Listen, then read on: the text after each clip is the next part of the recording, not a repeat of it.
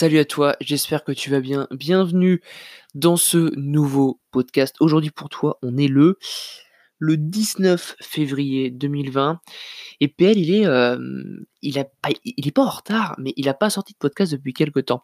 Tu sais avec le temps, je pense que c'est une de mes caractéristiques, je suis souvent en retard, ça tu le sais si tu écoutes mes podcasts depuis longtemps, mais mais je me suis quand même amélioré. Mais voilà, ça fait partie de mes caractéristiques.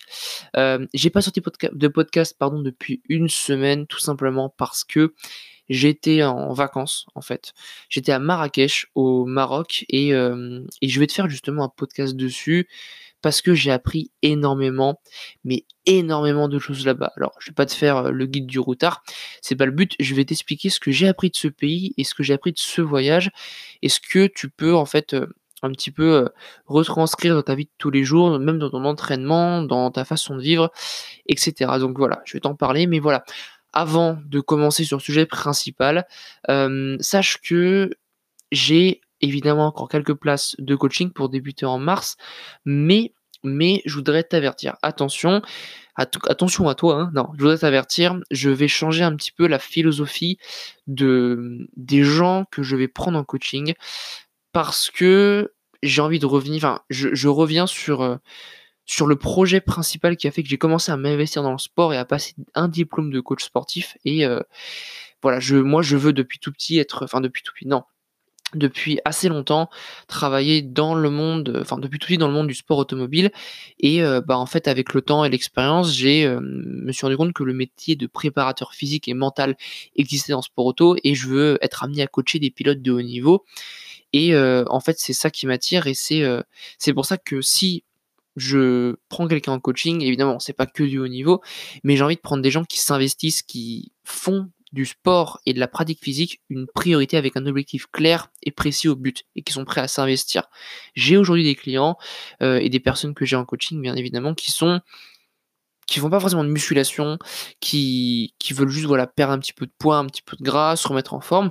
J'aime bien faire ça, j'aime beaucoup faire ça, mais c'est pas ce que j'ai envie de viser. Donc je n'accepterai à part que s'il y a vraiment euh, quelque chose qui m'intéresse, des personnes comme ça à, partir de maintenant.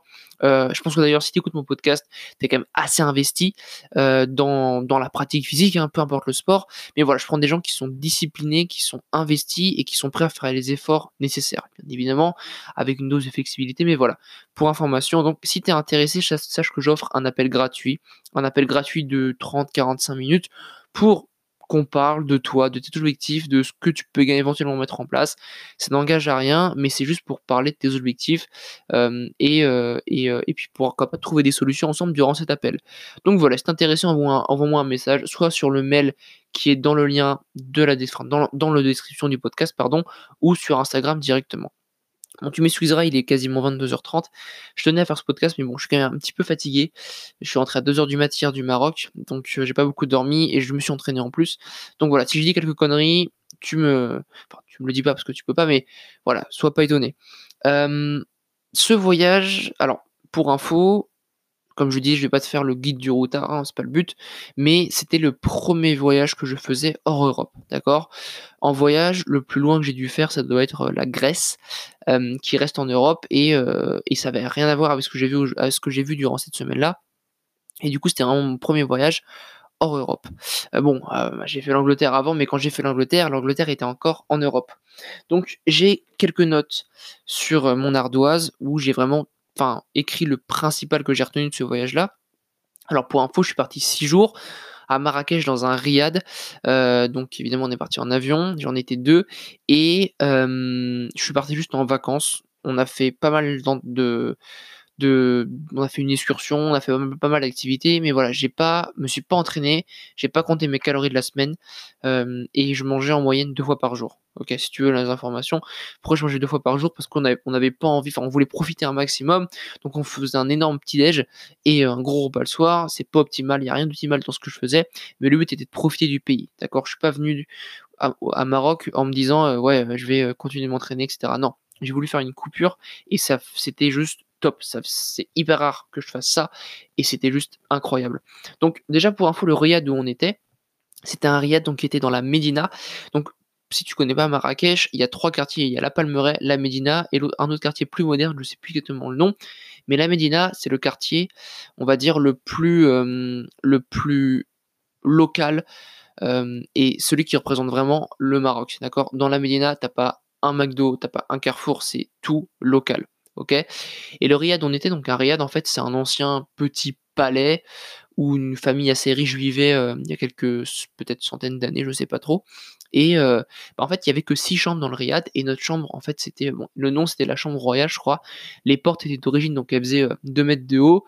fallait, il n'y avait pas de verrou comme as une poignée en fait en France ou même dans les autres pays.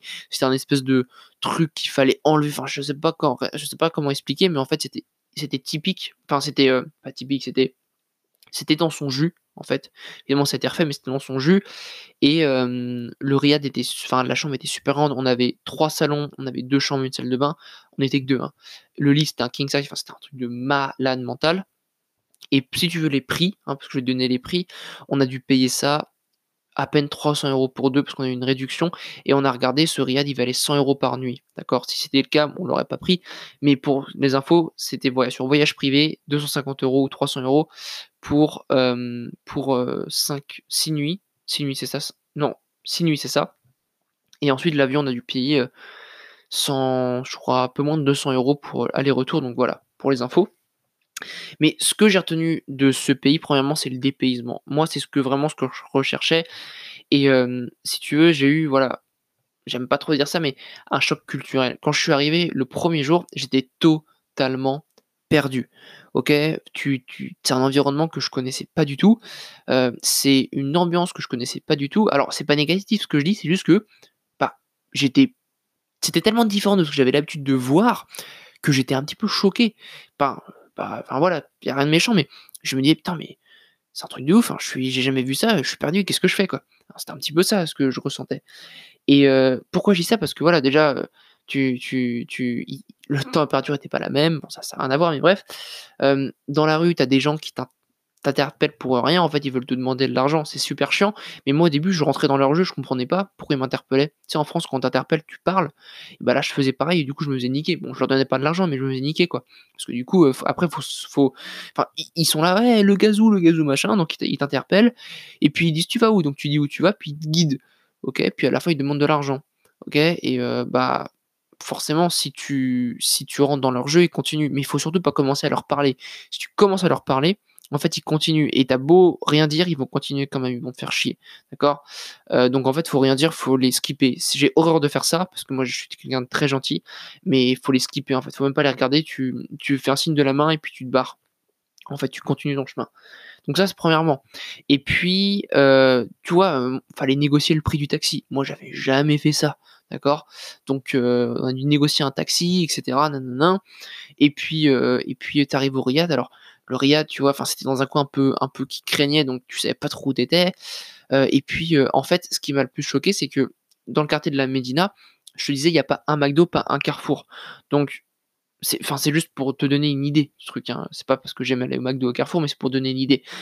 Les seuls, enfin les seuls en fait endroits où tu peux acheter euh, de la bouffe ou quoi que ce soit, c'est dans les souks, c'est dans les petits commerces, il y a des, des, des, pâtisseries, quelques boucheries, mais c'est tout. Ok, il n'y a pas de bricorama, il n'y a rien du tout. Excuse-moi. Excuse-moi. Il n'y a rien de ça. Ok, donc tu as les souks, tu as des restos, forcément il y a des touristes, hein. tu as des cafés, tu dois avoir, tu as des hammams et tout, mais c'est tout. Et ça, c'est génial. J'ai kiffé le dépaysement de ce truc. Enfin, tu te sens super bien, quoi. Voilà, il y a de l'ambiance ça, ça bouge, etc. Bon, ça pue un peu à droite à gauche et j'irai pas acheter euh, de la viande dans une boucherie vu comment c'est gardé au frais. c'est même pas gardé au frais, mais voilà, l'ambiance est géniale, tu vois. Et, euh, c'est cet aspect local que j'ai kiffé en fait. Et ça, ça a été vraiment le choc culturel que j'ai vécu. Ok, le dépaysement total. Donc ça, c'était le premier point. Ok, vraiment, dépaysement total, choc culturel, l'aspect local du quartier de la Médina. Euh, et euh, voilà, un truc. Et ça, c'est quelque chose que je pensais vraiment pas de, des, des Marocains, en fait, des, des, des Marocains, parce que voilà, j'ai pas eu l'occasion de côtoyer beaucoup de, Marocains dans ma vie, eh bien, ils sont hyper accueillants, hyper gentils, des fois limite trop gentils, d'accord les... Mais partout, là je te parle, enfin surtout les, serveurs qu'on avait au Riyad, c'est normal, mais tu vois, moi quand je suis arrivé au Riyad, enfin quand on est arrivé au Riyad, donc on est, ils nous ont ouvert, etc. Et tu sais, quand tu arrives dans un hôtel, bon voilà, tu prends ta chambre, enfin, tu, tu arrives, tu, tu prends ta clé, puis tu montes, tu vois, et, euh, et puis c'est tout. Là, t'arrives, ils te prennent tes bagages, ils te posent sur une terrasse, ils t'offrent un thé à la menthe, on a mangé des pâtisseries, etc. Ils t'offrent un quoi boire. Ils nous, ils nous ont tout expliqué en détail. Ils nous ont expliqué ce que, ils nous ont fait une visite du Riyad, visite de la chambre. Ils nous ont expliqué là où il fallait faire attention, notamment sur la place Jama Elfna, euh, parce qu'il y a pas mal d'arnaques. Euh, ils nous ont expliqué voilà comment ne pas se faire arnaquer. Ils nous ont expliqué ce qu'ils proposaient, etc. Par exemple, ils nous ont expliqué que quand on voulait négocier le prix pour quelque chose dans un souk, fallait dès que le vendeur nous donnait un prix pour un truc, fallait déjà diviser par deux. Donc par exemple, il dit 300 dirhams, parce que là-bas c'est des dirhams, ce qui fait à peu près 30 euros, tu dis direct non 150, ce qui fait 15 euros, et tu négocies comme ça. Euh, qu'est-ce qu'ils nous ont dit? Ils nous ont dit, ils nous ont conseillé de pas manger sur la place Jamal Fna, d'accord, ou dessus le soir, parce que bon, c'était pas forcément tip top la nourriture, euh, et c'est plutôt vrai. Enfin, je parle vraiment de sur la place, hein, pas euh, dans les quartiers à côté. Euh, et ils nous ont également conseillé sur le henné. Le henné, en fait, c'est un espèce de tatouage euh, qui dure trois semaines, qu'on te fait sur, euh, généralement, c'est sur l'avant-bras et la main. Ils nous ont conseillé de pas le faire sur la place Jamal Fna parce qu'en fait, généralement, c'est pas cher, mais ils mettent des produits toxiques dedans. Surtout quand il est noir, noir. Donc, ça, c'était ce qu'ils nous ont conseillé. Enfin, voilà, ils nous ont, ils été super gentils, ils nous ont tout expliqué. On avait plein de questions, ils ont tout répondu. En plus, ils étaient super gentils, super aimables. Bref, les Marocains, vous êtes, enfin, même les Arabes en général, les musulmans, vous êtes géniaux, super accueillants, super gentils. D'accord? Donc, ça, c'était vraiment, enfin, top. Ça, c'était juste génial. Euh, un autre point très important aussi, c'est pas cher là-bas. Là-bas, on mangeait des couscous de malade pour. je sais pas. Tu manges pour 6-7 euros, t'as un, pardon, t'as un super couscous, quoi. ça, c'est top, tu vois. tu fais tout à pied aussi, ça c'est cool. et on a fait un truc. Et ça, c'est quelque chose qui restera gravé jamais dans ma tête. On est allé à Warzazat, donc c'est là où, a été tourné Astérix, Mission Cléopâtre, et également un Prince of Persia. Et, en fait, enfin, même les Prince, je sais plus Prince of Persia, je l'ai pas vu, je crois. Je sais pas s'il y a des plusieurs épisodes, enfin bref, ça a été tourné là-bas. Et en fait, on devait, y aller, on devait faire 4 heures aller, 4 heures retour en passant par les montagnes. C'était la seule route. Et on avait seulement 126 km à faire. Donc t'imagines, 126 km, je crois que c'est ça, hein, pour 4 heures de route, c'est euh, très long, quoi, tu vois. Et en fait, tu passes par les montagnes, mais c'est pas les montagnes de France où t'as euh, la petite route qui est refaite, les barrières, etc. Non, non, non, non, non, non. T'as pas de barrière, t'as le vide, et c'est bosselé de partout. Ok, alors il y a quand même des routes qui sont assez clean, mais quand tu rentres en profondeur dans les montagnes, euh, bah t'as plein de travaux partout et les routes sont dégueulasses, ok? T'as des paysages de ouf, et là tu fais ok. Là, on est dans le vrai, et ça j'ai trouvé ça génial, ok? Alors c'est pas dangereux en général, mais c'est local et c'est magnifique, ok? T'as des paysages partout, enfin c'est. Enfin, t'as des paysages magnifiques partout, c'est juste top.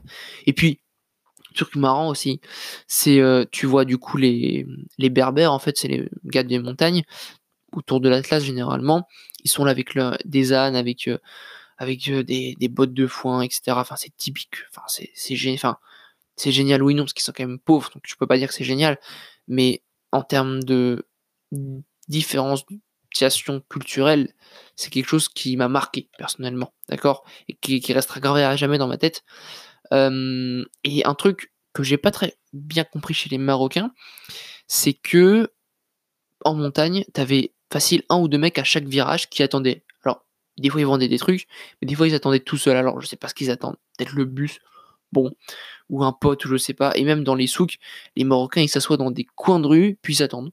Bon, enfin c'est bon, ok, s'ils veulent, hein, mais j'ai trouvé ça bizarre. Mais bon, ça c'est typique.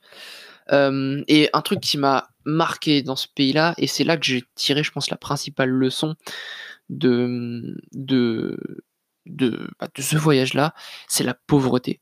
C'est pauvre, Marrakech. Et encore, c'est loin d'être euh, un, un, des endroits les plus pauvres du monde, hein, loin de là, mais c'est pauvre.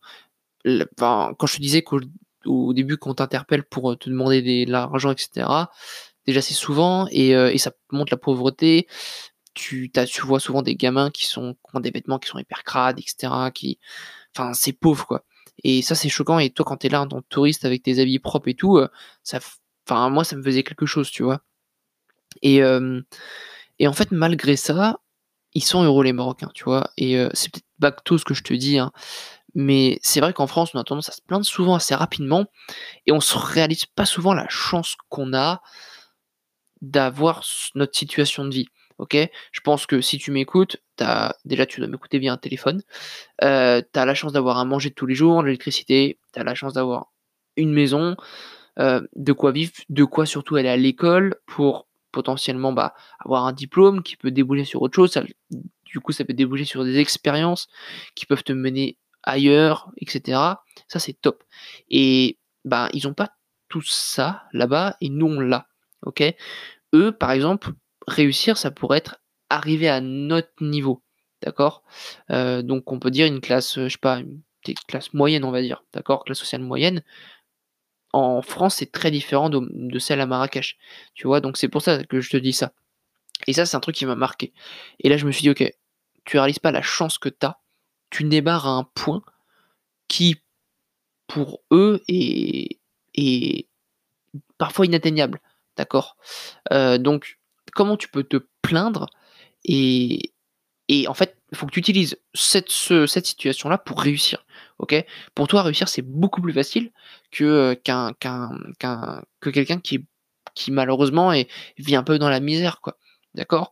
Donc, c'est important de réaliser ça et de se dire, ok, j'ai une opportunité, il faut que je fasse en sorte de la mettre, euh, de, la mettre à profit et, euh, et de la mettre à profit de ma réussite de réussir tout simplement et de réussir ce que je veux. Alors peu importe l'ambition de chacun, mais c'est réussir son projet. Ok, ça c'est important et utiliser sa situation pour ça. Donc ça c'est vraiment hyper important de se rendre compte de ça et c'est vraiment con de se dire que j'ai dû aller là-bas pour me rendre compte de ça. D'accord? Donc du coup ça me suis dit ok Maintenant, tu vas te bouger le cul, tu vas arrêter de te plaindre, même si je me plains pas beaucoup, mais voilà. Et tu vas réaliser juste que voilà, tu as de la chance d'être là et d'avoir cette situation. Tu vas faire en sorte de réussir ton projet et de ce que tu veux faire. Ok, tu vas te donner les moyens d'y arriver. Ça, faut partir avec ce mental-là quand tu, quand tu vois ce que j'ai vu. D'accord? Et encore, comme je te dis, c'était loin d'être le pire. Un truc aussi que, que j'ai retenu, et je pense que je finirai sur ce point-là par rapport à ce que j'ai retiré de ce pays-là, les Marocains, du moins là où j'ai été, sont des bosseurs de malades. Ok, c'est des malades. Ils bossent du lundi au dimanche, non-stop. Ok, les souks, c'est ouvert de, je sais pas, 8, 9 heures jusqu'à, je sais pas, 22, 23 heures minuit. Ok, euh, les gars, ils bossent tout le temps à fond, ils sont tout le temps là à t'interpeller, à faire leur business en fait, tout simplement. Et un truc que j'ai vu, et ça c'est un truc, enfin, truc de ouf, en fait, la place Jamal El Fna, c'est la principale place de. Enfin, c'est une, place assez connue de, de, Marrakech dans, la Médina. Et euh, le jour et la nuit, c'est une place totalement différente. Le jour, bah, t'as beaucoup de vendeurs de zizi boubou. T'as malheureusement des mecs qui, euh, qui ont des, qui ont des, des singes accrochés à, leur cou. Des mecs qui. des éleveurs de serpents ou je sais pas quoi. Enfin, bref, c'est. Ça, je suis pas trop fan de ce genre de truc. Je trouve que c'est un peu de la maltraitance. Enfin, bref. Et euh, t'as plusieurs petits commerces. Et en fait, la nuit, bah t'as des grands barnums et les gens mangent sur ces places. Ok? Sauf que ces barnums, faut les installer. Et t'as des mecs, leur boulot, c'est d'installer les barnums et de les démonter chaque jour. Donc ils les installent, ils commencent vers 15-16 heures. Vers 19-20 heures, les trucs sont prêts. Ils les remballent après. Ils les remettent dans leur euh, entrepôt, je sais pas où. Et ils reviennent vers 15 heures pour les remonter. Ça tous les jours. C'est des grands malades. Et ça, c'est impressionnant. Deuxième truc, je me suis renseigné. En fait, on a fait du chameau un moment, euh, grand moment d'ailleurs, ça, je suis pas trop fan. Et euh, en fait, bah du coup, je parlais avec le, le guide et il me disait que, enfin, à un moment, je parlais anglais. Il me dit, oh, tu parles anglais et tout. Je fais, ouais, ouais. Et, euh, et il me dit, oh, c'est bien et tout. Et je lui dis, bah, toi, tu parles combien de langues? Il m'en fait quatre. Je fais, quoi? Quatre langues? Il parle anglais, espagnol, arabe et berbère. Donc berbère, c'est le, musulman, enfin du, le marocain de, des montagnes, comme je l'ai dit tout à l'heure. Et je disais, mais ouais, le gars de notre riad et tout, enfin le gars de notre riad, il parlait italien, il parlait français et anglais. Et en fait, il me disait que le, dans un riad, pour travailler dans le milieu hôtelier au Maroc, il faut parler minimum 5 langues. Alors je pense que c'est pareil en France ou dans les autres pays, mais c'est de là que tu dis, putain, mais c'est des bosseurs de malades. T'imagines parler cinq langues? Nous, déjà, on galère à parler anglais. Ok? Eux, ils sont là, ils arrivent à 25-30 piges, ils parlent cinq langues. D'accord? C'est un truc de malade. Tu te rends pas compte, c'est des bosseurs de fou. Ok? Donc ça, c'est un truc qui m'a marqué. Et là, je me suis dit, ok, t'as des mecs qui sont pauvres, c'est le mot, hein, pauvres qui, ont du mal à vivre correctement, ok euh, Et qui sont ultra bosseurs et qui sont limite meilleurs que toi alors que tu as une meilleure situation. Et là, tu te fais, ok, je vaux mieux que ça. Donc c'est vraiment les deux choses que j'ai tirées. C'est premièrement, on a une très bonne situation, sauf qu'on passe notre temps à te plaindre en général et on n'en bénéficie pas assez. Et deuxièmement, il y a des gens qui bossent plus que nous alors qu'ils ont une moins bonne situation. Ok Donc ça, faut en prendre compte. Et euh, voilà, on a, comme je le disais, on a la chance d'être en France. Utilise cette chance-là. Et puis, dernière chose, euh, c'est par rapport aux femmes au Maroc. Euh, je pense qu'avec le temps, ça a évolué, mais il y a quand même un certain regard sur les femmes qui n'a pas lieu d'être, en fait.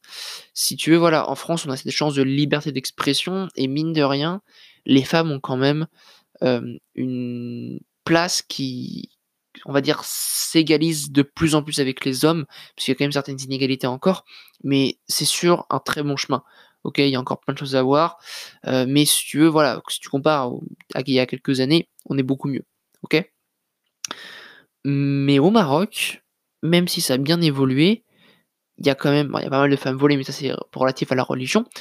Mais voilà, j'étais avec quelqu'un et bah, cette personne-là, à un moment, elle avait, elle a juste enlevé son sa veste et elle avait des bretelles en fait.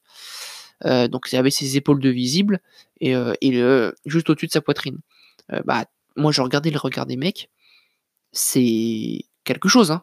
C'est déjà cette personne était blanche et, et elle avait elle était, elle avait le haut du corps un petit peu qu'on voyait. Enfin, les regards, les mecs les regardaient, etc. La regardaient, etc. Enfin, c'était assez impressionnant. Et, c'est là que tu dis, il y a un problème, quoi, tu vois. Puis plusieurs fois, il y a eu des sifflements, etc. Enfin bref, tu vois, tu vois le truc. Ça, j'ai trouvé ça limite. D'accord C'est d'ailleurs conseillé, et tu regardes, hein, toutes les femmes ne se baladent jamais toutes seules. Ok Souvent, elles sont à plusieurs, ou avec un mec, etc. Enfin, leur copain, j'imagine, parce que c'est. Enfin, c'est pas super safe non plus. Ok? C'est pas non plus en mode c'est la guerre et tout, mais c'est pas très safe quand même. Et ça, j'ai trouvé ça pas cool en fait. Il y a quand même quelque chose à faire de ce point de vue-là, même si voilà, c'est leur religion mais c'est pas censé être comme ça. Ok? Euh, et, euh, et, ça, c'est problématique. Et puis un autre truc, voilà, tu regardes, il y avait quasiment aucune femme qui détenait une boutique d'un souk.